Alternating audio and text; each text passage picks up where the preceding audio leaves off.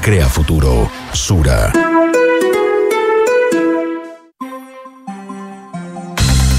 Presentamos ahora en Duna con Josefina Stavrakopoulos, Nicolás Vial y María José Soto. Auspicio de Copeval, 66 años junto al agricultor. Pedidos ya Plus. Sonda, líder en transformación digital. Y Credicorp Capital, servicios financieros. Duna, sonidos de tu mundo. Segundos faltan para las 12. Muy buenas tardes. ¿Cómo están ustedes? Bienvenidos a una nueva edición de Ahora en Duna acá en la 89.7.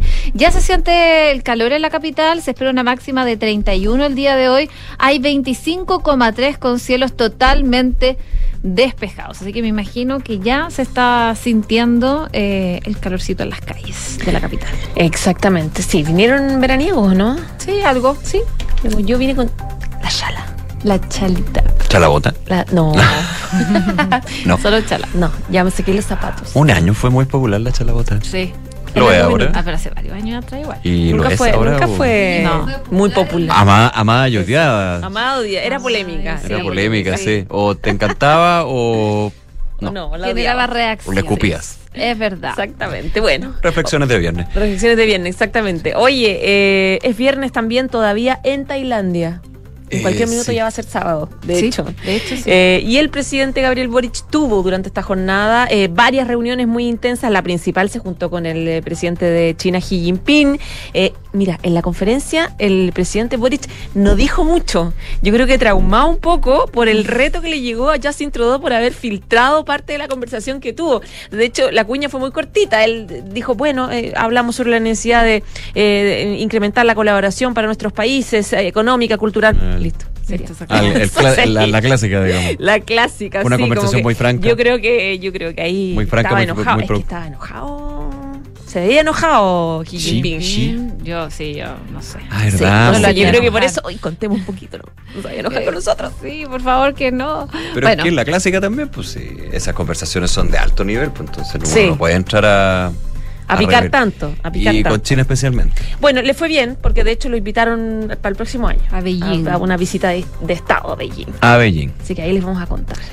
Oye, hay otras noticias eh, y ayer se le preguntaba al presidente Boric, de hecho, en Tailandia, esta solicitud que hizo parte de él, de Apruebo en este caso, para eh, evitar y seguir congelando los precios del transporte público, principalmente llamando la atención sobre la situación económica y social y los efectos que tendría esto. Eh, ayer el presidente dijo, bueno, lo, estamos viendo todas las, las fórmulas, digamos, pero dejar congela- congelado eternamente el precio es una cosa insostenible, algo que también eh, señaló el día de hoy el ministro de Hacienda, Mario Marcel, bien relevante, porque aquí la veidera fiscal es la que eh, tiene la última palabra, digamos, y dijo que los precios congelados indefinidamente no es una situación realista, pero que se va a hacer de forma gradual a partir del próximo año para que el impacto no sea tanto. Ah, es gradual, o sea, no es que va a subir 50 pesos. No, sí, de hecho ya en algún minuto el ministro de Transporte había dicho que no ya. iba a ser de un guaracazo. Ya. Ahora, finalmente igual él puede ser gradual, pero depende de la gradualidad. pues. Sí, si un par de veces finalmente igual se siente. Hay un tema ahí, por siente el supuesto. golpe, Hay un tema financiero con respecto a, a transporte público, no solamente en Santiago, sino en regiones, de que efectivamente eh, se tiene que financiar. De todas bueno, maneras. Hay un tema y lo vamos a estar comentando. Oye, también hoy día debuta el registro de deudores de pensión de alimento. La ministra de Justicia apuntó a una corresponsabilidad y, según lo que explicaba, esto va a permitir centrarnos en los derechos de los niños, niñas y adolescentes y en las familias, por supuesto, que necesitan apoyo a propósito de esta situación. Y en materia internacional, muy atentos a lo que vaya a pasar con Cristina Fernández. En un acto masivo, a la clase política le pidió un acuerdo para separar a los violentos. También les vamos a estar eh, comentando la polémica que se ha generado en Twitter durante las últimas horas con la gestión de Elon Musk. Bueno, y como siempre tenemos la pregunta del día y tiene que ver con el Mundial de Qatar que ya empieza este domingo, todos los futboleros absolutamente preparados y queremos hacerte la siguiente pregunta. Este domingo comienza el Mundial. ¿Quién es tu favorito? Te dejamos cuatro alternativas. A ver qué votarías tú, Nico. Por ejemplo, A ver. las alternativas son Argentina, Brasil. Francia o no supero a Chile. Estoy con Eh, depresión. Estoy con depresión. Ese es como. e- Ya, esa- Nico superó a. Chile. Ya, Nico. Yo, yo no supero pues, Chile. Nico Argentina. ¿Tú, José? Yo no supero Chile. No superes Chile. Fran.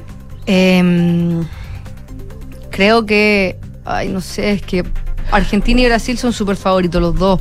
Ya. Me gustaría Brasil, pero me gustaría Argentina por Messi. Creo Ya, que Messi que gana se un lo mundial. merece, se lo merece. Se lo merece. Se lo merece. merece. ¿Y tú, José? Si te conflictúa, dale por Qatar entonces. Yo. Brasil, parece. ¿Brasil? Sí, Brasil. Me tinca. Bueno, hay, hay varias opciones. Pueden votar en tuna.cl y en nuestras redes sociales. Exactamente. Fran, ¿cómo estás? Bien, ¿y ustedes? Bien. Ecuador no, ¿ah? Por Ecuador, no. no, voy. no, no, no, yo creo que muy poca gente. Aguante, Ecuador. Vamos por Ecuador. Vamos con los titulares. Vamos. El presidente Gabriel Boric tuvo este viernes su primer encuentro bilateral con el líder de China Xi Jinping, quien lo invitó a realizar una visita oficial durante el próximo año a Beijing. La reunión que se realizó en el Hotel Mandarín Oriental de Bangkok se dio en medio de la cumbre de líderes del Foro de Cooperación Económica Asia-Pacífico que arrancó oficialmente hoy. La ministra Camila Vallejo aseguró que hay que hacer una fórmula gradual para el alza del precio del transporte público, lo más atenuada posible. Según detalló la vocera de gobierno, el principio general es pensar en los hogares, en las personas, pero entendiendo que no podemos mantener eternamente un congelamiento. Hay que equilibrar. Y tras reunirse con la vicepresidenta Carolina Toá, la directiva de la DCE confirmó que se sumarán a la mesa por un acuerdo de seguridad convocada por el gobierno sobre la base de que no hay ningún tema vetado, incluyendo la ley antiterrorista y sus modificaciones. Según el presidente del partido, Alberto Undurraga, dicha legislación es una herramienta que tiene que utilizarse, pero no puede ser una condición para el ingreso a la mesa. La economía chilena anotó un leve crecimiento de 0,3% en el tercer trimestre de este año. Según el informe de cuentas nacionales que elabora el Banco Central, en el resultado incidió el crecimiento de los servicios frente a las caídas de las actividades del comercio y también la minería. El gobierno y la fiscalía apelaron la revocación de la prisión preventiva para Ernesto Yaitul. El hijo del líder de la CAM se encontraba con la medida cautelar más gravosa desde septiembre, imputado por su presunta responsabilidad en un ataque incendiario registrado el 2021 en Los Ángeles. Y Suecia confirmó el hallazgo de trazas de explosivos en el Nord Stream y habló de un flagrante sabotaje. El Kremlin subrayó que el anuncio de Suecia sobre el gasoducto confirma de nuevo las informaciones que Rusia tenía y tiene, al tiempo que insistió en que es muy importante localizar a los que estuvieron detrás de esta explosión. Y Qatar le dio un golpe a la FIFA y prohibió la venta de cervezas en los estadios de la Copa del Mundo. La familia real del país presionó a la Federación Internacional para que aplicara la medida. El principal afectado es la marca Budweiser, uno de los patrocinadores principales de la competencia. Muchas gracias, Fran. Nos- nosotros no podemos tomar cerveza entre los estadios. lo mismo. Oye, No le va a lo- lo que- complicar tanto. cambio para nosotros. Lo que comentábamos, la Fórmula 1 tiene una marca de cervezas que lo auspicia, pero en su versión sin alcohol. Claro. Hay solución en el Hay fondo a esta solución. Yo creo que, pero el tema es que faltan tres días, no, no se alcanzan a hacerlo, no alcanzan a los platear, Qatar completo. No, para nada. Vamos a estar hablando de eso. Sí, en un ratito más en el deporte. Ya, Fran, nos vemos. 12 con 7, lo adelantaba la José hace algunos minutos atrás. eh, el presidente Gabriel Boric finalmente estuvo reunido con Xi Jinping este viernes en un caluroso y húmedo día en Bangkok, en el Hotel Mandarín Oriental. Ahí se juntaron ambos líderes a eso de las cuatro y media de la tarde hora local. Una bilateral oficial en el marco de foro de la cooperación económica Asia-Pacífico. Y en esta cita... eh, es que estuvo precedida por las presiones también que acusó el mandatario chino, o sea, perdón, chileno. ¿Se acuerdan cuando llegó Gabriel Boric y le preguntaban? Bueno, él dijo, eh, he recibido presiones para ver de qué lado estoy, de Estados Unidos o de China, a propósito de la guerra comercial que se ha visto durante el último tiempo. Eh, y bueno, finalmente, eh, tras esta reunión, el líder de la República Popular China invitó al mandatario a realizar una visita oficial el próximo año a Beijing. Así lo informó el, tras la cita la canciller Antonio Rejola, quien acompañó al presidente a, a esta cita con Xi. Y él, ella decía que en el día de hoy, en la jornada de la PEC, el presidente ha sostenido numerosas bilaterales. Estuvimos con el primer ministro de Australia, con Vietnam, con China, y en estas reuniones se trataron los distintos temas de interés bilateral entre los distintos países. Con el presidente de China se comentó también de la relación bilateral y el presidente de China invitó al presidente Boric a una visita oficial el próximo año. El mandatario, por su parte, luego de este encuentro, comentó que más tarde se, se reunió con el presidente de la República Popular China, con quien conversó sobre la importancia de poder mantener y reforzar las relaciones diplomáticas para generar más inversión y trabajo colaborativo con el foco en el intercambio comercial y cultural. Sin embargo, la delegación chilena no ahondó, como comentaba la José, en los detalles de este intercambio entre ambas naciones, justamente luego de que el primer ministro de Canadá, Justin Trudeau y Xi Jinping, eh, protagonizaron un tenso momento luego de que se filtrara la conversación que ambos tuvieron el jueves en el marco del G20. En la antesala del encuentro de este jueves, Xi entregó sus énfasis en la CIO Summit del Foro Económico Multilateral y advirtió sobre que la mentalidad de guerra fría eh, el proteccionismo, son amenazas que distorsionan las normas internacionales e instigan, dice, el conflicto afectando el desarrollo y la cooperación. Además señaló que ninguna de las economías parte de la Alianza Asia-Pacífico podía ser considerada como patio trasero de otra, apuntando a una necesidad de solidaridad y apoyo mutuo. Eh, según lo que... Mm, dijo el líder chino, país que es el eh, primer socio comercial de China, es que de Chile digo, es que debemos salvaguardar la paz y el desarrollo mundial mientras persigamos nuestro propio desarrollo. Parte entonces de lo que fue la reunión que tuvo el presidente Gabriel Boric en esta cumbre de la PEC con el presidente chino Xi Jinping. Bueno, también recordemos que em, eh, eh, tuvo distintas reuniones importantes en el cumbre en el marco de la cumbre de la PEC y en la oportunidad también Chile firmó esta declaración conjunta con Canadá donde se reconocen sólidas salvaguardias procesales del TPP-11. Recordemos que eh, Canadá eh, no quiso, rechazó eh, acordar estas famosas side letters, pero sí esta, estos memorándum de entendimiento frente a cualquier tipo de salvaguarda comercial. De hecho, ya se publicó el texto que fue firmado por la cartera que ratifica el rechazo del país norteamericano a la solicitud de Chile de que suscriba esta side letter para cambiar el mecanismo para solucionar ese tipo de conflictos establecidos en el acuerdo. Según el documento titulado Declaración sobre la práctica de los tratados de inversión y elaborado luego de la, de la cita que tuvo eh, Boric y Trudeau, que tuvieron en Bangkok, ambas naciones, dice, tienen la intención de trabajar conjuntamente en asuntos relacionados con los eh, acuerdos internacionales de inversión, incluyendo la protección de las inversiones y también solución de controversias. En esa línea, dice el documento entre ambos países que este trabajo, Canadá y Chile conjuntamente, reafirman el derecho de cada parte a regular dentro de su territorio para lograr los objetivos legítimos de la política. El tercer punto de este documento que firman ambos países dice que Chile y Canadá reconocen las sólidas salvaguardias procesales y sustantivas que se incluyen en el capítulo de inversiones entre Canadá y Chile y que reflejan el equilibrio de los compromisos en materia de protección. Y además, ambos presidentes reconocen a través de este documento que eh, eh, valoran el importante papel del sector privado, la sociedad civil y los grupos interesados en materias políticas públicas. Mencionaron también el trabajo hecho por los foros internacionales como Naciones Unidas, eh, para el derecho mercantil internacional y también por la OCDE. Parte de los acuerdos entonces firmados por el presidente Gabriel Boric en el marco de su visita. 12 de la tarde con 12 minutos, seguimos con información nacional. Ayer lo comentábamos durante Ahora en Duna este, mm, no sé si polémica, pero sí discusión entre el Ministerio Público y el gobierno por los datos de, Encerrona. Porque el Ministerio Público, la Fiscalía Occidente, habla y tiene una cifra que dice que las encerronas han subido durante este año, que eh, es totalmente distinta a eh, el dato que tiene la Subsecretaría de Prevención del Delito, que habla de una caída de las encerronas, con el plan anti-encerronas. Entonces uno dice, bueno, ¿y?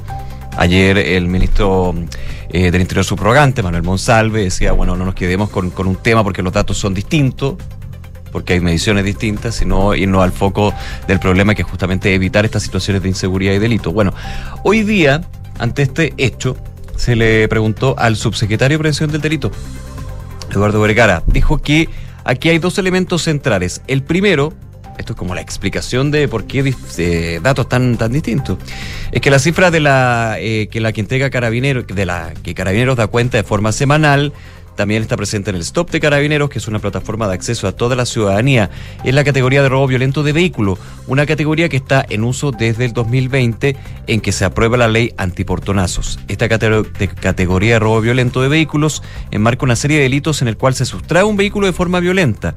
Entonces el subsecretario hizo hincapié en la diferencia que existiría tanto en la categoría a la cual hicieron mención las autoridades de gobierno en comparación a lo publicado por el Ministerio Público. Sería por la categoría donde las cifras tendrían esta diferencia, donde en una baja y en otro sube. La categoría que presenta el estudio de la zona occidente del Ministerio Público se enfoca en un fenómeno muchísimo más acotado que determina y define como la encerrona. Son categorizaciones distintas. La cifra que da cuenta Carabineros de Chile todas las semanas y que como gobierno reforzamos respecto a la evaluación del trabajo, eh, tanto público-privado y particularmente el reforzamiento del plan anti-encerronas, es una cifra que engloba una diversidad de delitos. Entonces, ahí va la explicación.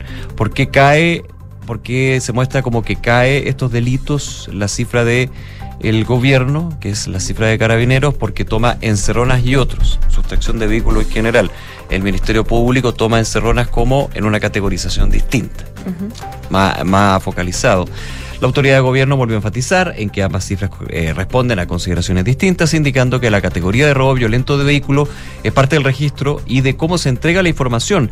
Y lo que entrega el Ministerio Público es una categoría particular. Lo diferente es que además el universo del robo violento de vehículos es un universo muchísimo más grande. Entonces, al contener esta categoría, estamos hablando de un fenómeno mayor. Estamos hablando de un universo mayor, que no es una categoría que se define para ser creada, sino que es parte de lo que fue en el año 2020 la aprobación de la ley anti-encerrona, la forma en que se nutren las bases de datos que son de público acceso para la ciudadanía. Entonces, depende de la categorización, de si considera distintos delitos relacionados a la sustracción de vehículos o uno en particular. Bueno, finalmente, más allá de cifras, datos que son importantes para ir evaluando y mejorando las políticas públicas de seguridad, es que este tipo de cosas no pasen. Y eso es lo que ayer apuntaba también el subsecretario del Interior, Manuel Monsalva, al respecto. Oye, quería hablarles de delivery porque hay datos del Ministerio de Transporte que en lo que va del año dice se han realizado casi 513 mil controles de vehículos en general, de los que 29.136 han sido motocicletas, a las que escuchen bien, 9.740 se le han cursado infracciones, más que nada por no contar con licencia o ocultar patente. ¿A quién no le ha pasado que va por la calle, una calle principal? Acá en Apoquindo pasa mucho, eh, que estamos acá al lado en Apoquindo, que, que se pone el Ministerio de Transporte, eh, carabineros, Con un servicios de Con un seguridad. camioncito al ahí al ladito. Con un camioncito y van metiendo y metiendo motos. Y muchas veces, y uno que puede escuchar ahí mientras va pasando, es porque no tienen los documentos o no tienen la licencia de conducir. Esto ocurre habitualmente. Y según lo que dicen los expertos, por ejemplo, Franco Vaso, académico de la Escuela de Ingeniería Industrial de la Católica de Valparaíso, es que es una cifra bien alta la cantidad de vehículos, sobre todo motos, que se llevan eh, a propósito de estas fiscalizaciones. Mientras que Gerardo Ureta, académico de la Ingeniería de la Universidad de Transantiago, señala que el impacto de esos vehículos es bastante grande porque la forma de conducir las motos no es la más adecuada y dice que tiene que haber una responsabilidad de las empresas de delivery. También hay otros eh, expertos que eh, aseguran o advierten que en este aumento de fiscalización no se está tomando en cuenta a las bicicletas con motor mosquito, que son tanto o más problemáticas que las motos sin patente y se mueven en las mismas velocidades y contaminan igual o más que las mismas motos de delivery. Y ahí hay un problema. Así que lo que se está haciendo es una fuerte fiscalización, sobre todo a los conductores de motocicleta, para ver si tienen los documentos o si tienen su licencia de conducir. Pero una de las cosas que más preocupa y que se ve día a día es que muchos de ellos, si seguían en las, en las calles, ya está, circulan por las mismas veredas. Eh, y eso realmente es peligroso, sobre todo para los peatones que van eh, caminando por las calles. No, y el serpenteo de las motos también es un tema, pero. Pero a mí me pasó la semana pasada, de hecho, que iba caminando cerca de mi casa y una moto de delivery venía contra el tránsito por la vereda. Y le da lo mismo si uno viene caminando. o no. O sea, eso ya es el colmo. El colmo Sí, es, es, peli- es peligroso. Claramente algunos son más arriesgados que otros. 12 del día, 18 minutos. Cambiamos de tema. Ha sido debate durante los últimos días el tema del el famoso anuncio de, em, de, de aumento del costo del transporte público. Ayer lo reforzó el presidente Gabriel Boric diciendo, diciendo que tenía que concretarse sí o sí, que era insostenible tenerlo congelado, que lo tenemos desde 2019. Bueno, hoy día habló sobre el tema el ministro de Hacienda Mario Marcel de una entrevista en concierto donde él dice un poco la misma línea que el presidente. Plantea que la idea de que los precios puedan quedar congelados indefinidamente claramente no es realista. Eh, recordemos que el Ejecutivo planteó el aumento de las tarifas eh, a partir del próximo año. De hecho, el presidente Boric, como yo les decía, dijo que el congelamiento tiene que hacerse sí o sí. Y lo que dice el ministro de Hacienda es que hay medidas que se están tomando durante la emergencia y que en algún minuto tienen que empezar a normalizarse. En el momento que eso pase y con la debida gradualidad, es decir, que no es que va a haber un aumento de inmediato de 100 pesos, va a tratar de ser medianamente gradual dentro de lo que se necesita y cuidando la situación de los chilenos, dijo, eh, esto se va a hacer. Eh, si uno planifica con tiempo y cuidado, los procesos son viables. No va a haber ningún ajuste de shock en materia de eh, precios. El momento exacto que eso ocurra lo está definiendo el Ministerio de Transporte y la forma en que ocurrirá también hay que calibrarlo con harto cuidado no va a haber ningún tarifazo del transporte público. Eh, fue parte de la declaración que hace el ministro de Hacienda respecto de este anuncio de aumento del transporte público, que no hay, no hay claridad respecto de la fecha, no hay claridad respecto del monto, pero sí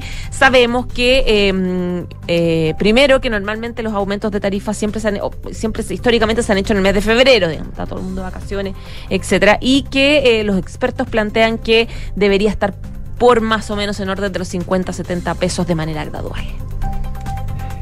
12 de la tarde con 20 minutos. Eh, ¿Qué iba a decir? Ah, está.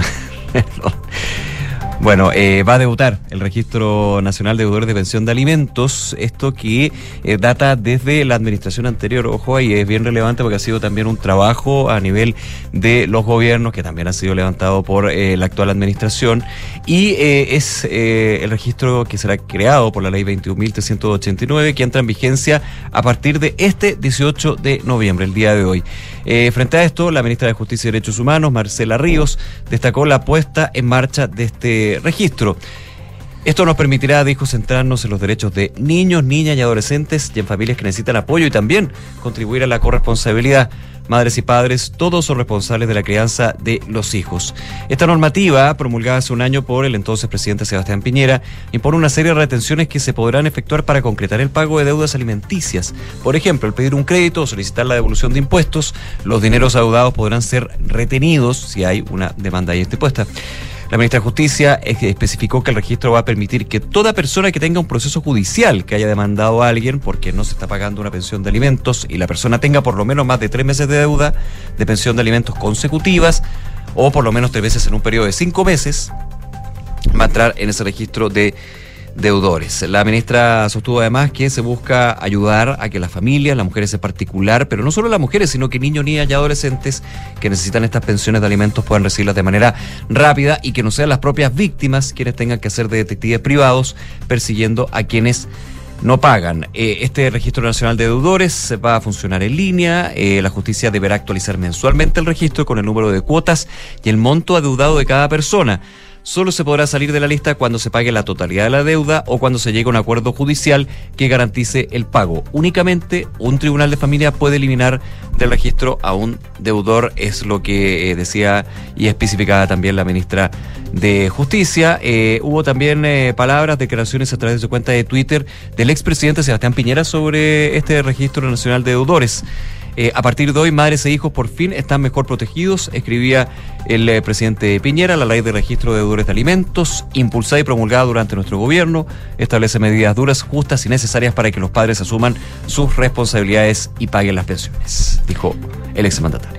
12 con 22. Oye, esta mañana el presidente de la Asociación Nacional de Oficiales Penitenciarios, Andrés Muñoz, llegó hasta la Corte Suprema para reunirse con su presidente, el ministro Juan Eduardo Fuentes, a fin de eh, plantearle una serie de inquietudes relacionadas a las disposiciones adoptadas por tribunales de juicios orales y de juzgados de garantía. Y es que a juicio de la agrupación de funcionarios, esa instancia o esas dos instancias, cada vez de manera más frecuente estarían tomando determinaciones que afectan afectan al trabajo de quienes se desempeña en los penales del país. Se refieren, como indicaron representantes de la asociación, a traslados de internos entre penales y a medidas cautelares que favorecerían a algunos reos. Por lo mismo, eh, indican que es crucial para la institución que se adopten las medidas pertinentes, se respeten los autos acordados de Corte Suprema frente a situaciones que consideran irregulares con el fin de que, dice sus funcionarios, puedan ejercer sus labores de manera adecuada y también de manera diligente.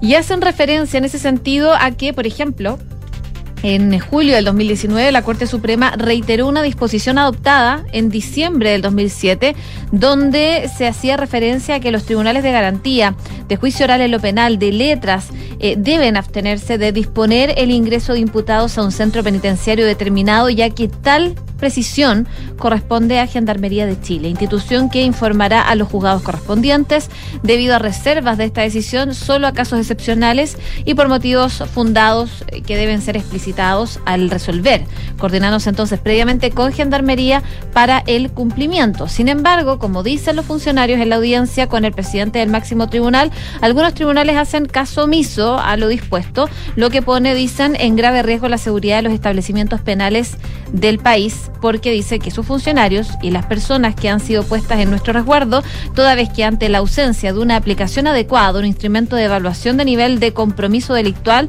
se han registrado casos donde los más eh, avesados han terminado abusando de los más vulnerables o los más primerizos. Y dice que eso se genera principalmente porque eh, los tribunales están diciendo dónde deberían llevar a las personas a cumplir sus penas. Y eso, según lo que dicen desde eh, esta Asociación de Funcionarios de Gendarmería, no corresponde. Por eso entonces tuvieron esa reunión con la Corte Suprema hoy día para que tome medidas para que los tribunales dejen, dicen, de intervenir en sus labores.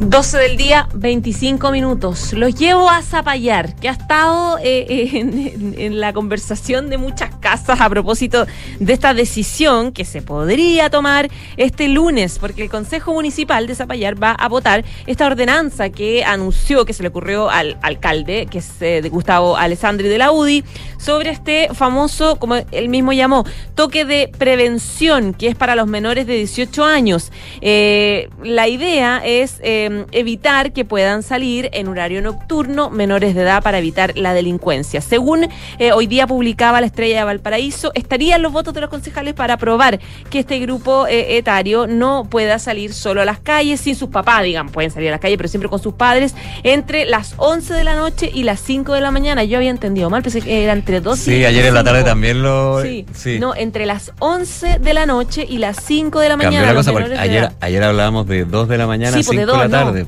No, pues ahí No, pues. de 11. De 11 sí está complicado. Sí, bueno, sí, y, y- y claro, sí, la idea es que si un menor de edad está en la calle a esa hora solo, eh, tendría que recibir una multa a sus papás, digamos, sus padres son los que recibirían la multa. Hay una excepción en todo caso para jóvenes de 17 y 18 años eh, que eh, sí podrían hacerlo, eh, pero con un di- dispositivo celular, digamos, que permita Con un contactar. chip, así que- claro, Con una correa GPS. no, yo ¿qué? creo que no es correcto. Yo creo que acá la nota se refiere a un celular, porque con un chip sería ya con un chip. Con un con un, con un celular que permita donde esté conectado con sus papás en el fondo. Pero ahora todos Ya, tienen, según pues, argumentó el alcalde, esto es para mejorar los temas de seguridad de la comuna. Él decía que la idea es proteger a los niños que están siendo muchas veces usados eh, usados para vender droga, para delinquir. Es una medida muy cabrona, decía él, pero no tenemos más remedio. La ordenanza, la cual han tildado de toque de queda, aunque el alcalde ha aclarado que no es así, que ha generado una amplia polémica eh, y por lo tanto se pronunció sobre el tema Patricia Muñoz, defensora de la niñez, que dice, la libertad ambulatoria es un derecho garantizado por la Constitución y por la ley de manera específica para niños, niñas y adolescentes y está garantizado por la ley de garantías de la niñez. Y eh, para ella, esta decisión, que recordemos aún no existe, digamos, la va a votar este lunes el, el, ¿cómo se llama? el Consejo Municipal, ella dice, el oficio eh, eh, esta decisión, digamos, se enfoca en un ámbito relacionado con la delincuencia, donde pone un foco estigmatizador en una población específica y vulnerada también eh, con sus derechos de adolescente. Muñoz, Muñoz explicaba que el oficio que ella quiere presentar es para determinar con claridad cuál es el contenido de aquella ordenanza que anunció públicamente el alcalde, porque dice que no puede ser que un municipio esté por sobre las leyes y la constitución, y no descartó incluso medidas judiciales ella decía, con la finalidad de evitar una vulneración a las garantías constitucionales que están garantizadas con sus derechos de los niños, consagradas además, decía ella, a nivel internacional con respecto a niñas, niños eh, y adolescentes. Por lo tanto, es probable que de aprobarse esta medida no salga tan fácil eh, su aplicación, precisamente por la eh, imposibilidad de restringir la libertad de, los de, los de, movimiento. es que es el punto. Yo estaba leyendo a algunos abogados ayer constitucionalistas que durante todo el proceso constitucional, oye, oye que, eh, se agradecía, digamos, la mirada de, personas que, que, saben del tema. Y claro, pues dicen que efectivamente la constitución es bastante clara en términos de la libertad de movimiento, que puede ser restringida solo si se declara un estado de excepción constitucional desde el Ejecutivo. Esto ya lo conocemos, o sea, es cosa de saber lo que, lo que pasa en la macrozona sur, por ejemplo ahí se, puede, restringir, no, se ha aplicado en ese sentido, o el toque de queda, que sería lo práctico acá, porque esto finalmente es un toque de queda. Se habla de toque preventivo, pero mm, en nomenclatura más o menos es la restricción de libertad. En verano, las 11 de la noche. Ahora. No, es muy tarde que digamos. Sí, por lo que pasa que también aquí 16 años. Y, lo que dice la defensora de la niñez apunta a algo que, es bastante claro. Pues hay eh, la Convención de Derechos del Niño y la Niña, eh, donde efectivamente no se le puede limitar o restringir la libertad a los niños, aunque sean niños, porque el tema es lo clásico. Bueno, la diferencia entre adultos y niños. Bueno, la Convención de Derechos del Niño eh, hace menos eh, opaca esa diferencia. Entonces, y esos son convenios que están suscritos por Chile. Claro. Entonces, no es tan fácil el tema de la ordenanza. ¿Qué vamos pasa? A vamos a ver qué pasa con la votación. El lunes el Consejo Municipal lo vota. Ah, sí. Claro, porque una cosa es que el Consejo lo apruebe, pero después que se pueda aplicar. Bueno, otro tema, lo vamos a ir. 12 con 30, ya tenemos que hacer una pausa, pero los invitamos a votar en la pregunta del día. Y es una pregunta mundialera, porque el domingo comienza este Mundial de Qatar. ¿Quién es tu favorito? Te dejamos cuatro alternativas. Argentina, Brasil, Francia o no supero a Chile. Mira, hasta ahora el 26,7 quiere Brasil. Brasil. Mira, ya. Vamos a estar hablando del Mundial a la vuelta con la Fran Ravizza. Seguimos revisando informaciones aquí en Ahora en Duna, el 89.7. 1710. 1711. 1712. Nuevos árboles plantados. Nuestro compromiso sigue creciendo. Por cada híbrido Toyota que recorra las calles, plantaremos un árbol nativo, que junto a más de 1.700 árboles ya plantados, darán vida al gran bosque Toyota en el sur de Chile. Iniciativa que ayudará a cuidar del medio ambiente y reducir la huella de carbono. Conoce más en bosque.toyota.cl. Si queremos cambiar el mundo, primero tenemos que cambiar nosotros. Por eso en Anglo American estamos cambiando nuestra forma de hacer minería con medidas que contribuyen a la lucha contra el cambio climático. Como parte de nuestras acciones, pusimos en marcha la primera planta de hidrógeno verde para minería en Chile y el primer camión minero impulsado por hidrógeno verde del mundo. Porque si el cobre es determinante para el futuro, su producción también debe serlo. Por el cambio climático, lo estamos cambiando todo. Anglo American. Conoce qué más estamos cambiando en chile.com Un, dos, tres. No, no, no, no. Sofía Juan, Benjamín. En Clínica Alemana no pensamos en números, pensamos en personas. Junto a Desafío Levantemos Chile, te presentamos mil personas, mil soluciones de salud, que busca entregar soluciones concretas a mil pacientes de la salud pública de aquí al 2023. Conoce las iniciativas de Desafío Alemana, nuestro programa de sostenibilidad en clínicaalemana.cl. Clínica Alemana, si es tu salud, es la alemana. Los departamentos de edificio Isidora y Benjamín de Inmobiliaria Hexacón destacan por su diseño, amplitud de espacios y continuidad de vistas gracias a ventanales de piso a cielo. También por sus cocinas y closets diseñados con el sello y calidad de la marca italiana Bontempo. Un proyecto boutique con departamentos de uno y dos dormitorios en pleno barrio El Golf, a pasos del Cerro San Luis. Conoce más en www.exacon.cl. Enfrentar el cambio climático es tarea de todos. Duna, por un futuro más sostenible. Los mercados emergentes y las economías en desarrollo representan casi la mitad de las emisiones globales totales de gases de efecto invernadero. Pese a esto, el volumen de inversión actual para la transición de estos países a fuentes de energía con menos carbono es insuficiente, dada la magnitud del desafío climático. Así lo indica el último informe de Bloomberg NEF. El reporte señala que la cartera de nuevos proyectos de energía limpia en desarrollo se ha reducido y que las instituciones financieras conceden menos créditos. Por otra parte, las naciones aludidas están implementando menos políticas críticas y el sector privado ha reducido sus inversiones en el último año, producto de la actual situación económica mundial.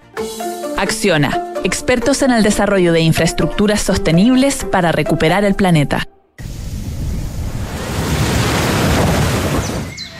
Descubre Mazda BT50, una pickup 4x4 con un diseño pensado en ti, que te llevará de donde estás hasta donde quieres estar.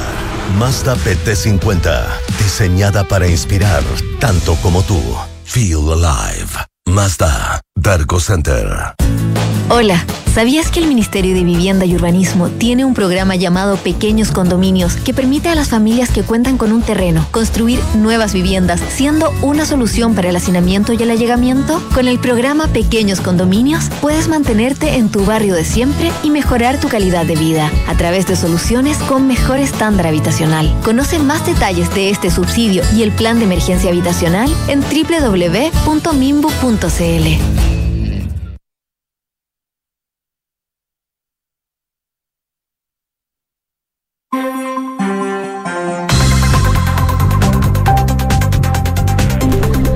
con 34 minutos, estamos de regreso en ahora en Duna Cal 89.7. Es momento de hablar de mundial. Porque ¿para qué vamos a hablar de deporte en general si vamos a hablar de mundial? El domingo empieza, ¿no es cierto, Fran? Sí, el mundial de fútbol. De fútbol. fútbol. De Qatar. Pero sin De cerveza Qatar. en los estadios. Sin cerveza. Oye, quería contarles de eso, pero quería contarles primero que este mundial no tiene una canción oficial, sino tiene varias. A ver. Una de ellas es esta. Está buena. Está buena. Súper buena. Temazo. Me gusta ese tiqui tiqui tiqui tiqui tiqui. Esta, esta, esta. A ver.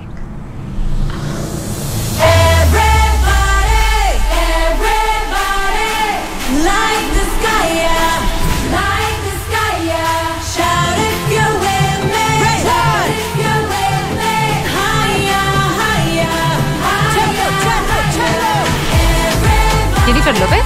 Sí, No, se parecía a una Jennifer López. artista. Dua Lipa. Es que dijo como J-Lo, J- ¿o no, no? no, ¿Fue no, dijo lo, lo, lo, que- lo- lo lo soñaste, pero no. Son canciones porque este año la FIFA decidió eh, tener varios artistas de distintas nacionalidades, muchos también africanos, Total hay look. claro. Y eh, no, Y no hay artistas. sino No hay. No, artistas, hay artistas. Les voy a estar Artistas hablando Ah, famosos, de famosos. eso. De hecho, también hay una canción que es solamente eh, para, para el Fan Fest. Por ejemplo, estas canciones que le estoy, que estamos escuchando, eh, les voy a decir al tiro eh, los nombres del artista porque se me, se me acaba de perder en el en mi, en mi tablet. Pero bueno, Que debe ser lo- lo- complicado porque Canela. no diga que es como China. ah, lo importante es que esta se llama Light, Light the Sky. Ah, Light the Light Sky. Sky. Light the Yo Sky. que la niña Ah, se como llamaba el- Light como el the cielo.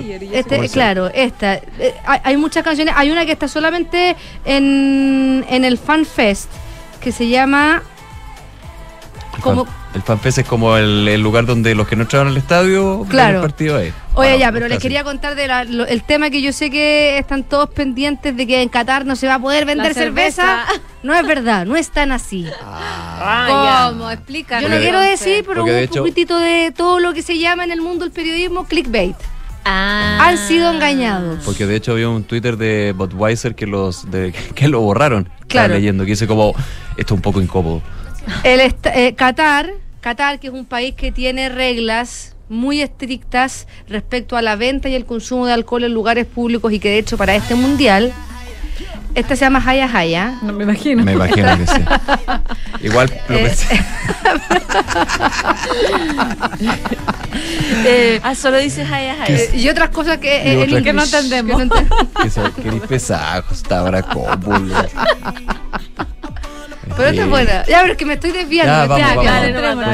Concentrémonos, Ya, que eh, la, la venta de alcohol es- está bastante restringida en Qatar y eh, han tenido ya las autoridades cataríes, sobre todo recordemos que Qatar es una monarquía. Entonces está la familia real metiendo presión porque eh, han tenido que ceder mucho, pero no quieren ceder en todo. Y lo que finalmente se venía especulando, pero hoy día se confirmó, es que no se va a poder vender cerveza con alcohol en los estadios. Sí va a estar pen- per- per- eh, se va a poder tomar cerveza sin alcohol Ah, ya, en, en Pero el eso no es cerveza. Algo que me, me venía con el cambio radical. no, pero espérate, es que espérate, voy Vamos. pa- piano, que iba piano, Piano, piano. Piano, ya, piano, piano. Y eh, se va a poder vender en los estadios cerveza sin alcohol. Perfecto. Algo que para nosotros los chilenos es pan de cada día, porque aquí no se puede tomar cerveza en la vía pública, ni siquiera. Uno de los pocos países, digamos. Claro, entonces, ah, si, va- como si hubiese estado Chile, no hubiese sido un gran problema para los chilenos. Te hubiera sentido como en tu país. Claro, lo que sí está permitido es la venta de cerveza con alcohol en los fan, las zonas de fan festival, donde van los, los- las personas que no tuvieron entrada para ese partido, o a veces hay muchas personas que van al mundial solamente a los fan fest claro. por, por la onda que, que se genera. Y el Este se llama tucu sí, y esta es la esta es la canción oficial del fan fest y canta Nicki Minaj. Ah, mirar. Mira, tiene un artista conocido.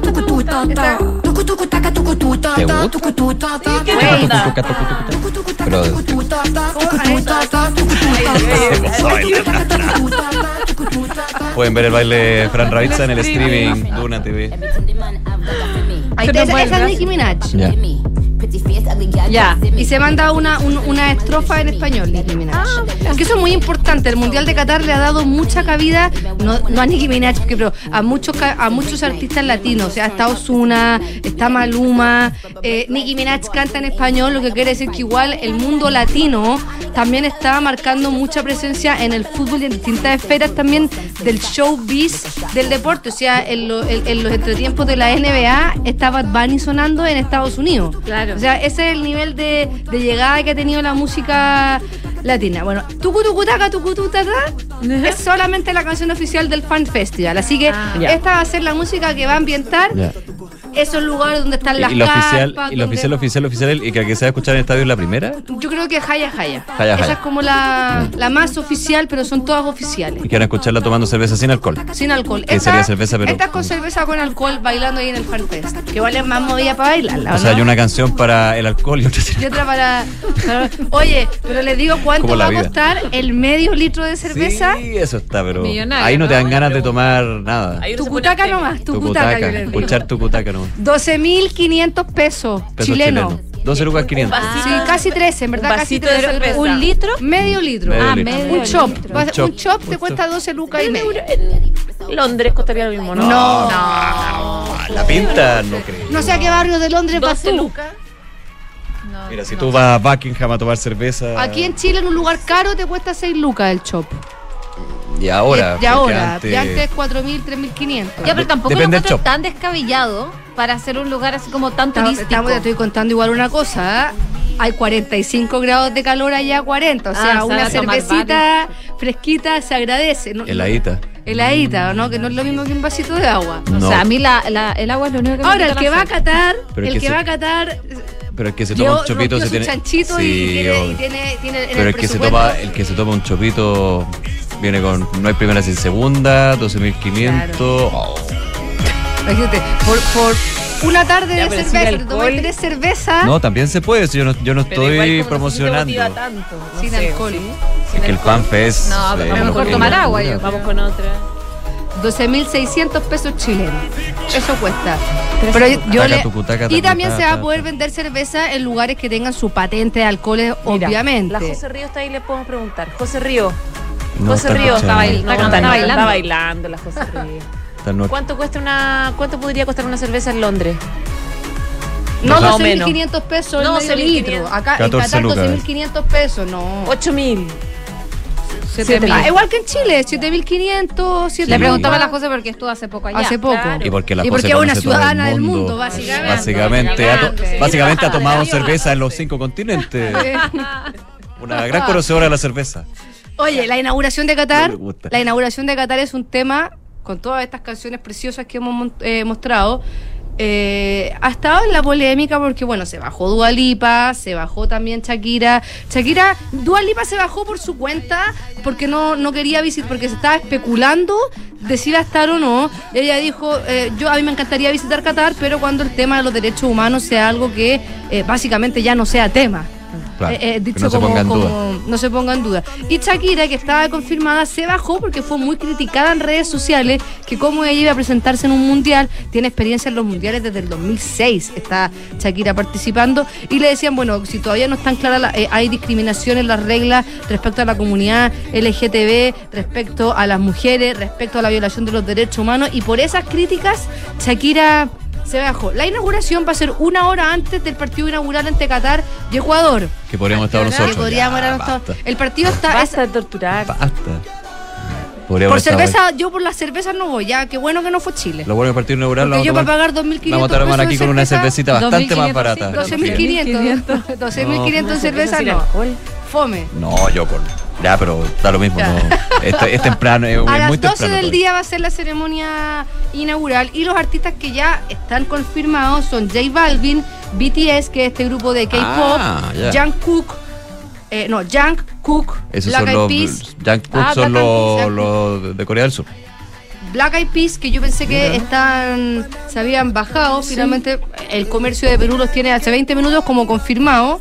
Nora Fatey, Patrick Nameka, Okori, Aisha, Trinidad Cardona y Davido. Son muchos artistas que ¿Y a lo cómo se reparten el tiempo para cantar todo? pueden cantar el- una canción todos juntos, a lo mejor una Ah. frase, Un como por ejemplo performance. Taca El Tucutú, Super hay como Taca, cinco. Yo pensé que iba a ser como un show como Super Bowl. ¿Se acuerdan el de Shakira con la J-Lo? Ese O como el de la propia Dua Lipa en la- el, el cierre de Rusia 2018, que fue También. donde ella saltó a la fama. ¿Verdad? En e- ese mundial marcó Mm. un poco también como el ascenso de Dua Lipa a, a- a ser una artista internacional. Eso es lo eso es súper importante, que finalmente el mundial de fútbol es el evento más visto y más importante de- del deporte. O sea, más allá de que nosotros hablemos los números de audiencia que tiene la NBA, que tiene el, el Super Bowl, eh, es buena, No. es Me buena. desconcentra. Ya, No, voy, a, voy poner amargo, Como que es como protagonista. ¿y cachai que Hay canciones que son Pero- protagonistas. Como Esta, y esta no era conocida. Y Ustedes la puesto que no la habían escuchado. No, nunca. Creo, creo que es mejores canciones de Nicki Minaj. ¿Ya? Entonces, eso más o menos lo que pasa, no, no, no, está bien claro, porque generalmente la- las inauguraciones y los cierres no se adelanta mucho. No, Es su- pues porque la idea es, mantener ahí La sorpresa, La- la, El expectación. misterio. la, la, la- la sorpresa. Capaz que Bueno, aparezca un helicóptero las canciones, por ejemplo, Haya Haya es o, Be- o Better Together, que eso significa en inglés Haya Haya, o mejor todos juntos. Ya. eh, de Trinidad Cardona, David Oyaisa, que van a estar en la presentación, que seguramente van a cantar esta canción en el mundo en, la, en la inauguración. Hay una que se llama Archbow, que es de Osuna con James, Light the Sky, que también la, escuchamos ahora, que es de Balkis, Nora Fateh, Rama Riyad y Manal, y Tukutaka, que es la oficial del, del FIFA Fan Festival, es el, el himno del, del fan, es de Nicki Minaj con Maluma y Miriam Fares. Y eh, eso un poco en la antesala de lo que va a ser eh, la inauguración y, y- y- y todo lo que, lo que tiene relación con los hinchas. Pero Ni siquiera hemos entrado a la pelota a todavía. la pelota. Y hoy día no voy a entrar a la pelota No, porque tenemos no. mucho todavía para. Tenemos un mes. Pero han habido críticas ya a algunas selecciones. La primera es que se criticó mucho a la selección de Polonia, que fue escoltada por dos F-16, a- eh, escolta militar, a- en parte de su viaje hacia Qatar. Este, esto lo dijo el- una, una información que fue dada por el Ministerio de Defensa polaco, que la difundió ayer en las redes sociales. Eran, eran dos F-16 que volaban junto al avión que volaba con la selección de Polonia a propósito de todo lo que ha pasado en materia internacional y bélica en, en La las semana- fronteras con... La semana pasada, de hecho. Claro, la semana pasada. Y eh, ha traído muchas críticas, porque eh, algunas, algunos periodistas de eh, polacos dicen, ¿no tendrán los F-16 algo más importante que hacer en estos momentos que escoltar a los aviones polacos? Y esa es como la, la- crítica que se ha generado. Y por otra parte, y con esto termino, es que Inglaterra ya va a tener la primera sanción de la FIFA porque eh, no fue aceptada hasta el momento su solicitud de que eh, la, la jineta de capitán tenga los colores del arco iris, que son los colores de la comunidad LGTB, que era algo que varias selecciones han dicho que van a hacer. Bueno, Harry Kane, el capitán de Inglaterra, ya ha posado en la foto con, un, con la jineta que tiene los colores del arco iris y un corazón en eh, apoyo a la, a la comunidad LGTB. Y el presidente de la Federación Inglesa dijo: Nosotros lo vamos a llevar igual, asumimos las consecuencias económicas. Así que esa ya es la primera polémica respecto a todo el tema de los derechos que están que han marcado este mundial. Claro, porque la FIFA dice que no se puede mezclar la política con el mundial, Claro. digamos. Pero, eso es, el que no, el que dice eso es que no, no conoce el fútbol. Y la historia del fútbol, sí. Y del deporte en general. El deporte en general. Muchas gracias, Fran. Tucu. Esperando el domingo entonces. Tucutaca. Tucutaca. Tucutaca. Gracias. Chao, chao. 12 con 48 minutos. Salimos un poco del modo mundial. Nos vamos a Argentina, que de todas maneras está muy modo mundial. Porque habló la vicepresidenta Cristina Fernández. Habló ayer con eh, un formato bastante electoral. Pero con una gran interrogante sobre su futuro con vistas a las elecciones presidenciales que se vienen ya el próximo año, en 2023, durante un acto por el Día de la Militancia frente a más de 60 mil personas en el Estado Único de La Plata. Este evento en el cual se conmemoró la quincuagésima aniversario del regreso al país del el ex eh, presidente e histórico líder Juan Domingo Perón, tras 17 años en el exilio, pasó a segundo plano cuando los seguidores más acérrimos del kirchnerismo clamaron por su candidatura. Sin embargo, y tras los reiterados cantos de la militancia, la ex mandataria contestó citando a Perón. Como decía el general, todo en su medida y armoniosamente, dijo Cristina Fernández. Las elecciones está demostrado, se puede ganar, pero los eh, condicionamientos son tan graves y profundos que no han dejado que va a requerir de que todos los argentinos, o por lo menos la mayor parte, tiremos todos juntos para el mismo lado, decía Cristina Fernández. El acto multitudinario representa la segunda aparición pública de Cristina desde el atentado contra su vida el pasado primero de septiembre y por ese motivo el evento contó con muchas medidas de seguridad, dos anillos de seguridad y máquinas detectoras de metales, entre otras. Y según lo que mm, explicaban y expresó al respecto eh, de esto la vicepresidenta, dice, ese día se quebró el pacto democrático de respetar la vida a propósito de ese intento de matarla. Creo que esto sí es obligación de todas las fuerzas políticas de Argentina. Hay que volver a reconstruir ese acuerdo democrático y separar a los violentos, dice la vicepresidenta. También hizo un llamado a la unidad y pidió mm, convertir la ocasión en el Día de los Militantes por la Argentina en una especie de homenaje a todos los desencuentros que han tenido los argentinos en los últimos 50 años. Así que sin el anuncio que se esperaba, que muchos especulaban que iba a anunciar su candidatura presidencial, dio este discurso Cristina Fernández el día de ayer ovacionada y la gente que estaba viéndola pidiéndole su candidatura, pero eso no ocurrió. 12 del día, 50 minutos. Seguimos revisando información internacional. El primer ministro de Canadá, Justin Trudeau, habló sobre esta eh, peleilla, discusión que tuvo con el presidente chino, nada más y nada menos que con el presidente chino eh, Xi Jinping. Eh, recordemos que eh, ellos tuvieron ahí un, un altercado a propósito de la filtración del contenido de una reunión que tuvieron. Y hoy día habló sobre el tema. Trudeau dijo que siempre habrá conversaciones difíciles y desacuerdos en las cumbres de líderes luego de esta tensa conversación en el G20 en la que tuvo con el presidente chino. Dijo que hay áreas en las que vamos a estar en desacuerdo y expresar nuestras preocupaciones y eso es lo que he hecho y siempre lo haré, dijo Trudeau en una rueda de prensa en Bangkok. El mandatario cana- canadiense respondió al ser preguntado por el breve encuentro eh, el pasado miércoles en eh, Bali en que Xi le recriminó a Trudeau haber filtrado a la prensa una conversación que ellos tuvieron previamente y sin referirse eh, directamente al presidente chino, el primer ministro canadiense señaló que en las cumbres lo importante es poder tener contactos directo- directos con los líderes alrededor del mundo. Dijo que estas cumbres siempre tiene, pueden ser complejas, eh, conversaciones que no van a ser fáciles cuando defiendes tus, los intereses de tu país, cuando presentas asuntos difíciles, aseveró Trudeau, quien también abogó por eh, trabajar de forma constructiva. El primer ministro reconoció que durante los últimos años Canadá ha vivido desafíos en su relación con China, aunque recordó que las relaciones diplomáticas continúan en foros internacionales, incluida una reunión climática de la ONU dentro de dos semanas coordinada por ambos países países. El miércoles pasado, en una imagen inusual para el eh, eh, habitual, habitual seriedad, digamos, de los líderes chinos, eh, Gil saltó por una vez el protocolo para acusar delante de las cámaras, que era la prensa canadiense, esta filtración. Todo lo que discutimos se ha filtrado en los periódicos, no es apropiado y además tampoco es la forma en la que se llevó a cabo nuestra conversación, le dijo Chi a, Tru- a Trudeau ante la prensa de un traductor. Y según la prensa canadiense, la molestia le- del líder chino viene porque en un diario eh, canadiense informó de que en una conversación mantenida el martes Trudeau le planteó graves preocupaciones por presuntas interferencias de China en las elecciones canadienses. Y era la primera vez que Trudeau y Xi tenían una reunión en más de tres años después de que los lazos entre los países ambos se deterioraran gravemente luego del arresto en 2018 en Canadá de una ejecutiva de Huawei a petición de Estados Unidos. Y poco después los canadienses eh, fueron arrestados también en China y juzgados de espionaje y no fueron liberados hasta que Canadá hizo lo propio con su ejecutiva. Por lo tanto, la relación siempre ha sido muy tensa. Y bueno, después de este episodio, la verdad es que relajados no quedaron los ambientes entre los dos países y sus dos líderes. 12 con 53. Oye, está la grande en Twitter. Y no en Twitter así como que lo que están tuiteando, no, en Twitter empresa. La empresa, la compañía. En el núcleo. El, real Twitter. ¿Se, se cierra o no se cierra Twitter? Es que eso, de hecho, en, en la misma red social uno empieza a ver los hashtags, hashtag retweeter, hashtag Twitter off, hashtag Elon Musk, hashtag Twitter down.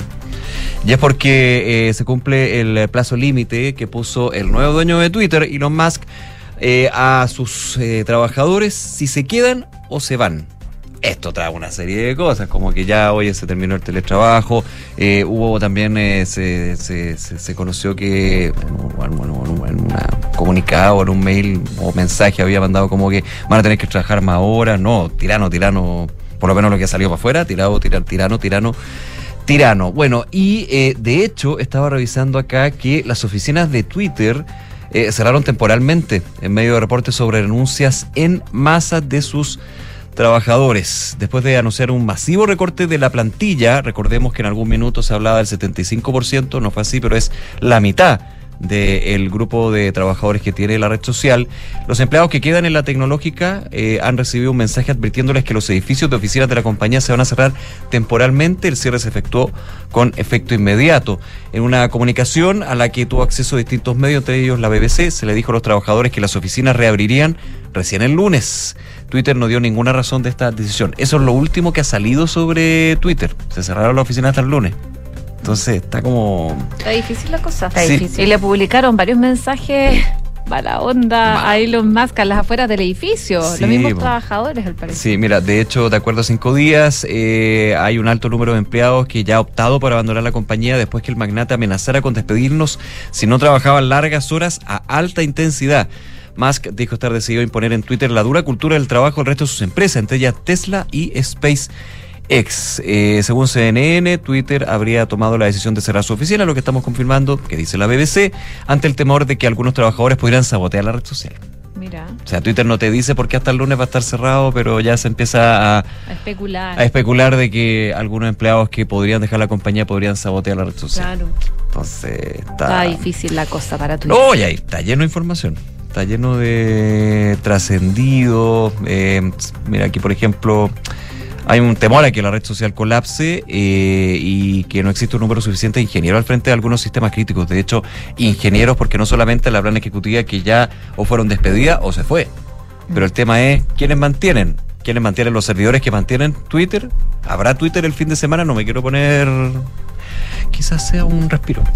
Eso mismo era. No sé. Un descanso. No, ¿Cómo no será sé. la vida sin Twitter? Igual nomás. Porque la tuvimos en algún minuto. Es verdad. Igual yo me entretengo con Twitter. Uno que más sí. que se enoja, más que se entretiene. yo creo. Es cierto. Pero bueno, así están las cosas en el mundo de Twitter.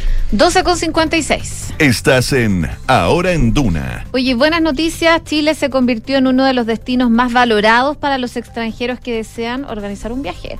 Eh, no solo porque figura como un territorio que reúne desde glaciares hasta zonas áridas, además de una extensa variedad de flora y fauna, sino que también porque ha sido galardonado por los Oscars del Turismo, los World Travel Awards, con eh, tres premios en la categoría Mejor Destino Verde del Mundo. El último de aquellos reconocimientos fue anunciado apenas hace unos días, mientras que ayer el país volvió a ser reconocido a nivel internacional por sus atractivos paisajes. De hecho, la Style Magazine de New York Times publicó un artículo en el que destacaron 25 experiencias de viaje que todas las personas deberían tener en su vida. Y entre los lugares escogidos figura Chile, con las maravillosas naturales de desierto de Atacama, dice. Eh, hablan del desierto de Atacama, dice que es uno de los paisajes más extraños del planeta. Los flamencos rosados se reúnen en los bordes de los lagos de de color de lápiz lazuli en eh, topacio y Ay, que te eh, sonó bonito. granate. Ay, gracias. bueno, es que esto esta es parte de lo que relata de, New York Times. claro. De la misma manera también destaca el intenso color de las montañas rocosas, la facilidad para ver las estrellas durante la noche y los avances astronómicos que se han realizado en ese sector. Otro de los destinos de interés eh, entre las aventuras en el New York Times destaca en su listado se encuentra la posibilidad, por ejemplo, de conducir desde Argentina a Alaska por la ruta panamericana.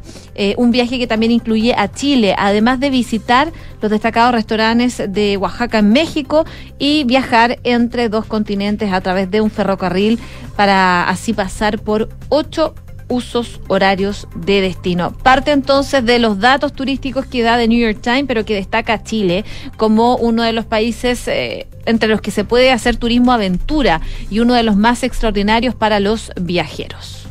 12 del día, 58 minutos. Nos vamos a la pausa, pero quiero adelantarles que ya está eh, la propuesta constitucional que el oficialismo le va a entregar a la oposición. Anoche la oposición, el oficialismo, de hecho, estuvo reunido hasta muy tarde, eh, un poco afinando esta propuesta que está esperando Chile Vamos, en general, la derecha para lograr un acuerdo para reiniciar el proceso constituyente. Ya está saliendo en algunas partes, hay una, un, un documento que están exhibiendo ya varios medios de comunicación respecto de esta, de esta propuesta. Hay ya reacciones incluso de algunos de los negociadores. Ya a la vuelta les vamos a contar parte de esos detalles. Pero antes los invitamos a que participen en nuestra pregunta del día. Este domingo comienza el Mundial de Qatar. ¿Cuál es tu favorito, tu candidato a ganarse la copa? ¿Argentina, Brasil, Francia o ninguno? Porque no supero todavía la depresión de Chile. Esa cuarta alternativa está para ti disponible si es que está depresivo todavía, así que vota con nosotros. Pausa y seguimos revisando informaciones aquí en Ahora en Duna, el 89.7.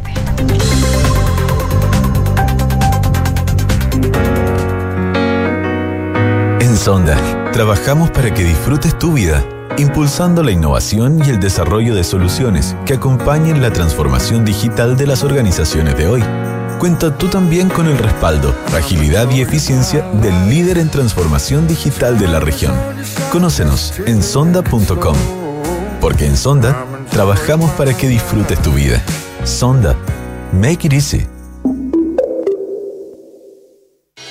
En Credicorp Capital nos centramos en ser aliados estratégicos de nuestros clientes para cumplir sus objetivos con nuestro portafolio de inversiones de carácter global. Siente la confianza invaluable de contar con asesores financieros que le agreguen valor a tus decisiones. Conoce más sobre nosotros en credicorpcapital.com. Pedidos ya es más plus que nunca. Descubre ahora el increíble programa de beneficios que tenemos para ti. No te pierdas todos los días envío gratis en todas las marcas seleccionadas, descuentos exclusivos y mucho más. Dale más plus a todos tus pedidos. Súmate a Pedidos ya Plus. Disponible en Santiago, Serena, Viña del Mar, Concón, Reñaca, Chillán, Concepción, Los Ángeles y Temuco. Infórmese sobre los términos y condiciones en el sitio web o la aplicación de Pedidos ya. Donde te encuentres, de norte a sur, de mar a cordillera, Copeval estará contigo, apoyando tus proyectos con productos y servicios de calidad, aportando toda nuestra experiencia de 66 años en el campo chileno para que tus productos lleguen más allá del horizonte. Copeval, juntos somos líderes. Agroinsumos, maquinaria y riego tecnificado. Tras finalizar su proceso de reacreditación institucional, Universidad Andrés Bello fue calificada por la Comisión Nacional de Acreditación en nivel de excelencia.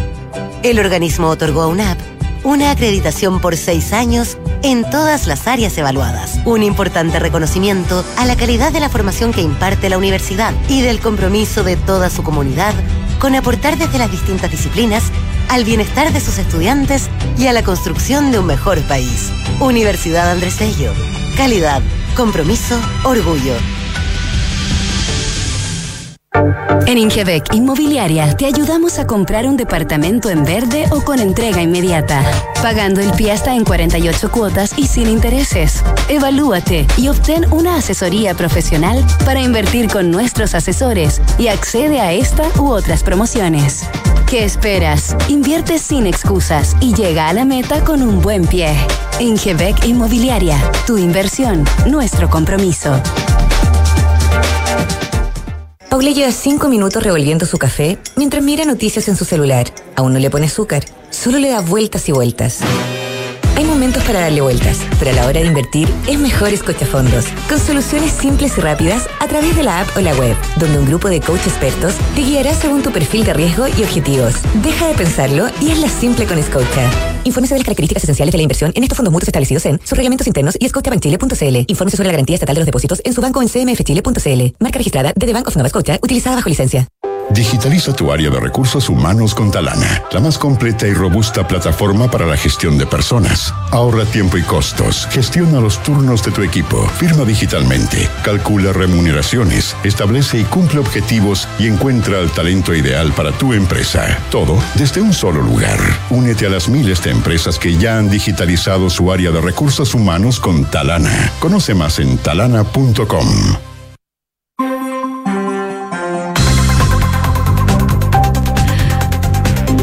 Con tres minutos, estamos de regreso en ahora en Duna Carlo 89.7. A esta hora 28 grados de temperatura, la máxima va a llegar hasta los 31 y nos acompaña Pitu Rodríguez. ¿Cómo estás, Pitu? Bien, ¿ustedes? Bien, todo bien. Qué bueno, revisamos titulares. El presidente Gabriel Boric tuvo hoy su primer encuentro bilateral con el líder de China, Xi Jinping, quien lo invitó a realizar una visita oficial durante el próximo año a Beijing. La reunión que se realizó en el Hotel Mandarín Oriental de Bangkok se dio en medio de la cumbre de líderes del Foro de Cooperación Económica Asia-Pacífico, APEC, que arrancó oficialmente esta jornada. La ministra Camila Vallejo aseguró que hay que hacer una fórmula gradual para el alza del precio del transporte público lo más atenuada posible, según detalló la vocera de gobierno. El principio general es pensar en los hogares, en las personas, pero entendiendo que no podemos mantener eternamente un congelamiento, hay que equilibrar. Tras reunirse con la vicepresidenta Carolina Toá, la, directiva de la democracia cristiana confirmó que se sumarán a la mesa por un acuerdo de seguridad convocada por el gobierno sobre la base de que no hay ningún tema vetado, incluyendo la ley antiterrorista y sus modificaciones. Según el presidente del partido, Alberto Undurraga, esa legislación es una herramienta que tiene que utilizarse, pero no puede ser una condición para el ingreso a la mesa. La economía chilena anotó un leve crecimiento de 0,3% en el tercer trimestre del año 2022. Según el informe de cuentas nacionales que elabora el Banco Central, en el resultado incidió el crecimiento de los servicios frente a las caídas de las actividades del comercio y la minería. El gobierno y la fiscalía apelaron a la revocación de la prisión preventiva para Ernesto Yaitul, el hijo del líder de la CAM. Se encontraba con la medida cautelar más gravosa desde septiembre, imputado por su presunta responsabilidad en un ataque incendiario registrado el 2021 en Los Ángeles. Y en eh, temas del mundo, Suecia confirmó el hallazgo de trazas de explosivos en el Nord Stream y habló de un flagrante sabotaje. El Kremlin subrayó que el anuncio de Suecia sobre el gasoducto confirma de nuevo las informaciones que Rusia tenía y tiene, al tiempo que insistió en que es muy importante localizar a los que estuvieron detrás de esta explosión. Qatar prohibió la venta de cervezas en los estadios de la Copa del Mundo, ya lo adelantaba aquí Francesca Ravizza. Bueno, la familia real del país presionó a la FIFA para que aplicara la medida. El principal afectado es la marca Budweiser, uno de los patrocinadores principales de la competencia.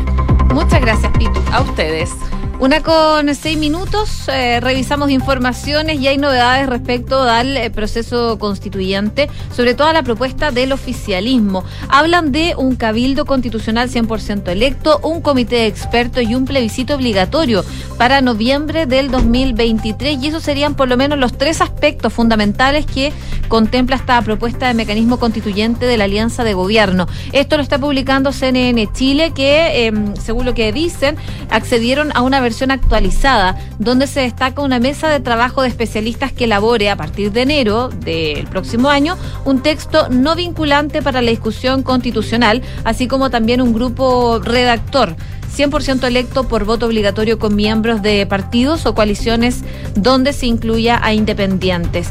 Parte también de lo que dice la propuesta es que habla de una conformación de una comisión experta que inicie su trabajo en enero, que tenga como primera función la elaboración de un texto sin carácter vinculante y que sirva como base para la discusión de una nueva constitución. Otro punto destaca, discusión de la nueva constitución y elaboración de un texto de la misma será entregado a un cabildo constitucional, órgano cuya composición será 100% electa y habla de una instalación del Cabildo Constitucional para el primero de mayo, órgano que va a trabajar durante cinco meses, incluyendo en ese periodo el proceso de armonización final. El texto según el, itinerario que publican desde el oficialismo, va a ser sometido a un plebiscito con voto obligatorio el 5 de noviembre de 2023 y ello va a permitir la promulgación de la Constitución ideal, idealmente para fines del 2023. Es parte entonces de la propuesta que se le va a presentar a Chile Vamos este viernes en la reunión que van a tener. Recordemos que hoy día es una jornada clave donde se buscaba llegar con una propuesta ya más concreta ¿ah? por parte del oficialismo a Chile Vamos que ya estaba esperando la propuesta del oficialismo para ver cuáles son los pasos a seguir de cara a una nueva constitución, considerando que el plazo que se han puesto, el plazo límite por lo menos que han puesto algunos, es finales de noviembre para tener una propuesta clara y un consenso entre los dos bloques. Bueno, hay que esperar lo que dice Chile Vamos respecto de esta propuesta que ya tiene lista el oficialismo. Eh, de hecho, adelantó un poco lo que se viene una de las negociadoras que es Gloria Hood, presidenta de Ebúpoli. Eh, recordemos que ya llevamos más de dos meses de eh, intentos de negociación y de acuerdo luego del triunfo del rechazo. Y la ex ministra de Transportes, hoy líder de Evópoli, hablaba sobre este proceso constitucional y ella decía que eh, nota primero un buen tono en las reuniones para llegar a un acuerdo entre los distintos bandos, pero decía, eh, hay algunas complejidades que podrían venir en el camino. Dice, hay una disponibilidad de todos los sectores para contribuir a llegar a un acuerdo y es así como se llegó a, esta, a esta, este acuerdo de los 12 puntos con las bases constitucionales después el Comité Técnico de Admisibilidad que se va a encargar de resguardar que no se transgredan esas bases. Son acuerdos importantes y en relación a cómo continúa avanzando el diálogo, ella dice que para que esta semana quede la propuesta del oficialismo respecto del mecanismo de definición del órgano redactor, hay que recibir el contenido. Chile Vamos presentó su planteamiento con un órgano electo, 50 miembros, en una estructura similar a la del Senado para usar un nuevo sistema electoral. Y por lo que dice ella, ha visto en las reuniones que le ha tocado asistir, se trata de evitar que queden cabos sueltos. Yo valoro mucho la forma en que se está trabajando y dice ella que posiblemente la gran discusión entre oficialismo y oposición va a ser el mecanismo. Eh, tal vez, dice ella, ese sea eh, el tema más duro de por qué, eh, porque claro, porque ella plantea que existen posturas muy encontradas. Dice, hemos visto la declaración, por ejemplo, del Senado de la Torre, donde habla de un acuerdo, dice, nosotros estamos hablando de un órgano electo, vamos a ver cómo eso se resuelve, pero claramente es el desafío que viene luego ya de la presentación de ambas propuestas. Una de la tarde con 10 minutos. El Banco Central publicó este viernes su informe de cuentas nacionales del tercer trimestre de 2022. Y está bueno y está malo. Está bueno porque se pensó que iba a ser bastante más, más moderado el crecimiento. Ahora está malo porque es moderado. Es el punto. Es expectativa versus realidad, digamos. Eh, es por eso un poquito el parche de la herida. De acuerdo al Banco Central, el PIB el tercer trimestre presentó una variación al alza de 0,3% respecto de igual periodo del año anterior. En contraste, la demanda interna cayó, esto es complejo, 1,5% en línea con un menor consumo de los hogares. Según el Banco Central, desde la perspectiva del origen, las actividades presentaron resultados que se compensaron entre sí. Por una parte, Destacó el crecimiento de los servicios, en particular servicios personales y transporte. Esto ha estado eh, fuertemente eh, remarcado también en los IMACES que entrega el Banco Central. Contrarrestaron lo anterior, las caídas del comercio y la minería principalmente. La actividad económica, además, dijo, exhibió una desaceleración de 1,2% respecto al trimestre anterior, resultado que se explicó principalmente por el desempeño en servicios personales, minería y comercio. En el documento, el central plantea que la caída de 1,5% de la demanda interna se explicó por el desempeño de hogares y en menor medida de la inversión. De hecho, el consumo privado cayó 2,8% debido a un menor gasto en bienes, particularmente no durables. En contraste, el consumo de servicios aumentó. Así que se acentúa la desaceleración, podría haber sido más efectivamente, pero un crecimiento de solamente un 0,3% y las proyecciones que se van consolidando con mira ya al próximo año, donde en el último informe de política monetaria eh, se mm, hablaba de una recesión algo más profunda. Eh, desde el Ministerio de Hacienda son cautos y de alguna manera ven que igual se muestra la resiliencia de la economía a aguantar todos los impactos, ya sea locales y externos, pero de todas maneras no es una situación fácil y se siente. Una con 12, hay novedades sobre este paro de los guardaparques de Torres del Paine. Eh, y estas conversaciones que han tenido con la CONAF durante las últimas horas y hay buenas noticias, finalmente llegaron a un acuerdo y van a levantar las movilizaciones que se extendieron desde principios de noviembre. Esto luego de que el organismo lograra un acuerdo con el sindicato que implica una inversión de 2.900 millones de pesos que se va a focalizar principalmente en mejoras en remuneraciones e infraestructura. En ese sentido se detalla que las mejoras incluye eh, a las remuneraciones para el personal de guardaparques, jornales transitorios, donde todos aquellos trabajadores que cumplan funciones de guardaparque y reciban un sueldo líquido menor a los 500 mil pesos van a tener un incremento en su remuneración a contar de el próximo mes, de diciembre de este año, para llegar a esa cifra. Em, también el ofrecimiento se puso sobre la mesa durante las conversaciones realizadas este jueves en el Parque Nacional Torres del Paine, que encabezó el director ejecutivo de la CONAF, Cristian Litle. Eh, además de la directora regional del organismo, Alejandra Silva. Y entre las mejoras se presentó también un aumento de grado de 20 a 19 en la escala única de remuneración para todo el personal de la CONAF, lo que significa mejorar las remuneraciones de los 245 trabajadores y trabajadoras eh, de la corporación que hoy están en grado 20. La mejora se va a realizar a partir de las remuneraciones de diciembre, como les comentaba, para el personal de programa aéreas silvestres protegidas y a contar de enero para para el resto de los programas. Específicamente para Torres del Paine, el municipio además ofreció una gift card de 400 mil pesos, mientras que eh, la delegada presidencial anunció una propuesta para entregar alojamiento gratuito en un hostal, de modo que los funcionarios no tengan que cancelar con sus sueldos un lugar eh, donde vivir, porque tienen que vivir cerca igual de las Torres del Paine para los guardaparques de ese, parque nacional.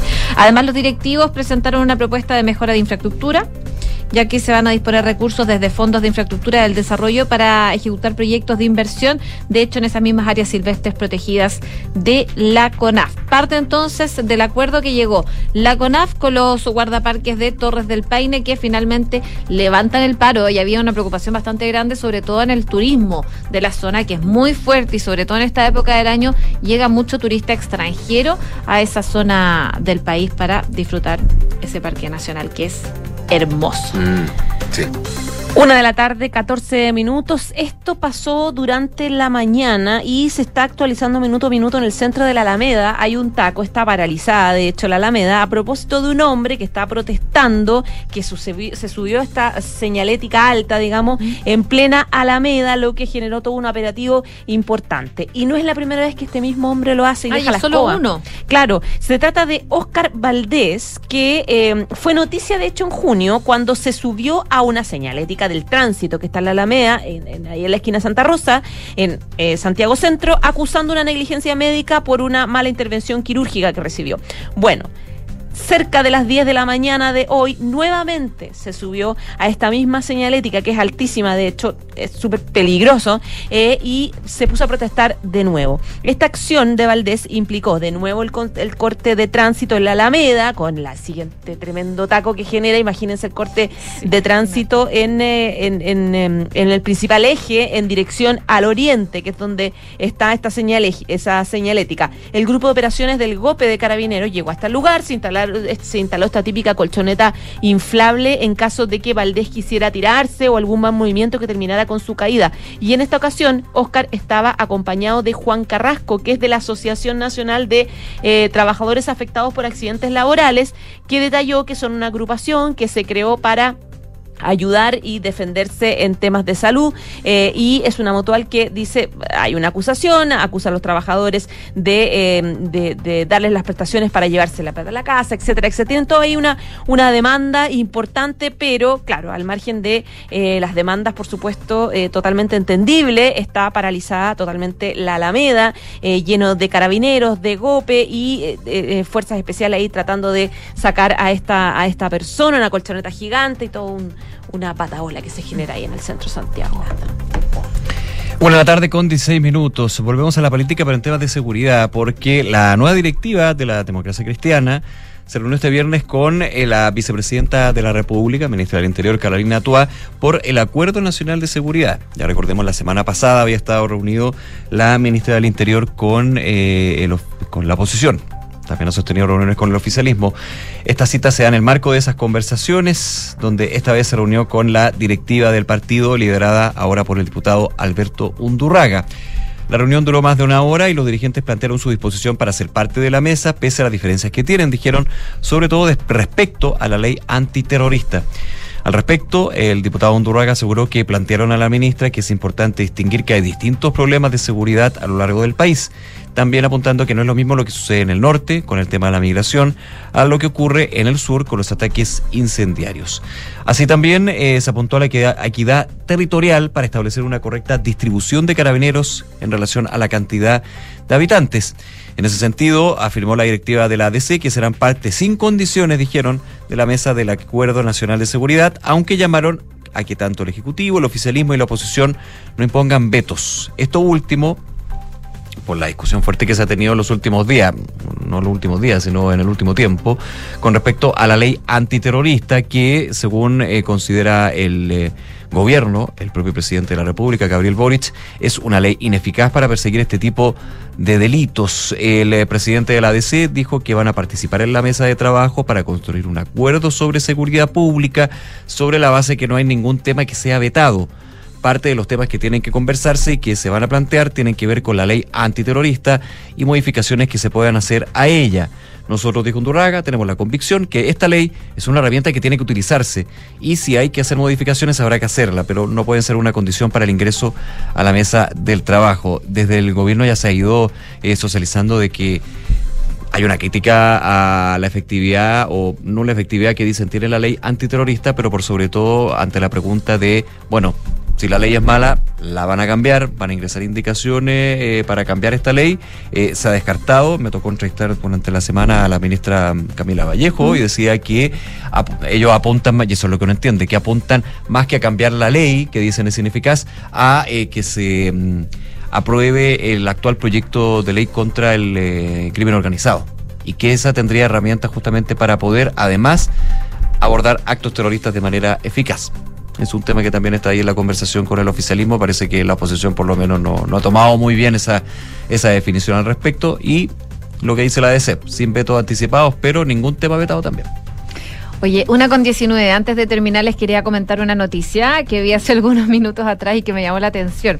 ¿Se acuerdan? Bueno, hemos hablado harto de Banksy, del, de este artista británico que no se conoce su identidad, no se sabe quién es. Puede ser pero tú, que, puedo ser yo. Claro, pero que de repente aparecen graffiti. eh, con un significado detrás claramente y, y que han sido vendidos por millones de dólares. Bueno, lo que está haciendo Banksy hoy día es denunciar a la marca Yes de utilizar sus grafitis en sus prendas de ropa sin autorización. Y ante esto, el llamado que hace es llamar a las personas que vayan a la tienda a sacar las prendas sin preguntar porque ellos hicieron lo mismo con su graffiti. Está bien enojado. Dice, atención a todos los ladrones, vayan a Yes en Royal Street. Eh, ellos se han ayudado a sí mismos con mi obra de arte sin preguntar. ¿Qué puede estar mal en que ustedes hagan lo mismo con la ropa de ellos? Hacen una, dice esto en una publicación en Instagram.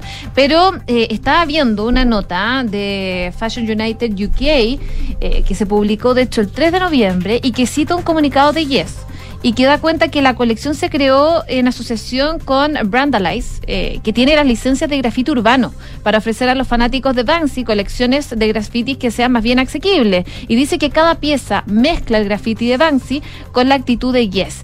Pero a Banksy parece que no le gustó nada y no le llegó ni un peso por esta, esta colección y según la publicación los precios de los artículos de esta colección van desde las 45 hasta las 230 libras, que son como 50 mil pesos a 250 mil aproximadamente. claro, porque tienen figuras de Banksy, me imagino, pero no le está llegando ni uno a él, entonces se enojó bastante.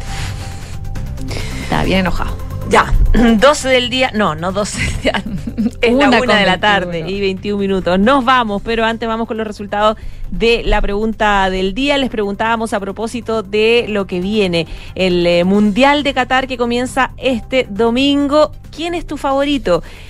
El 36,4% dice no supero Chile, no tienen favorito. El 27,3% Francia, ya como primera opción. El 22,7% Brasil y el 13,6% Argentina. Que gana el fútbol.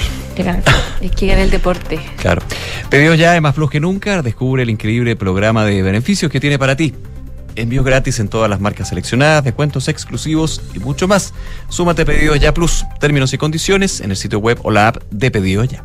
Credit Core Capital es un holding dedicado a la prestación de servicios financieros con presencia en Colombia, Chile, Perú y Estados Unidos, también en Panamá. Conoce más en creditcorecapital.com.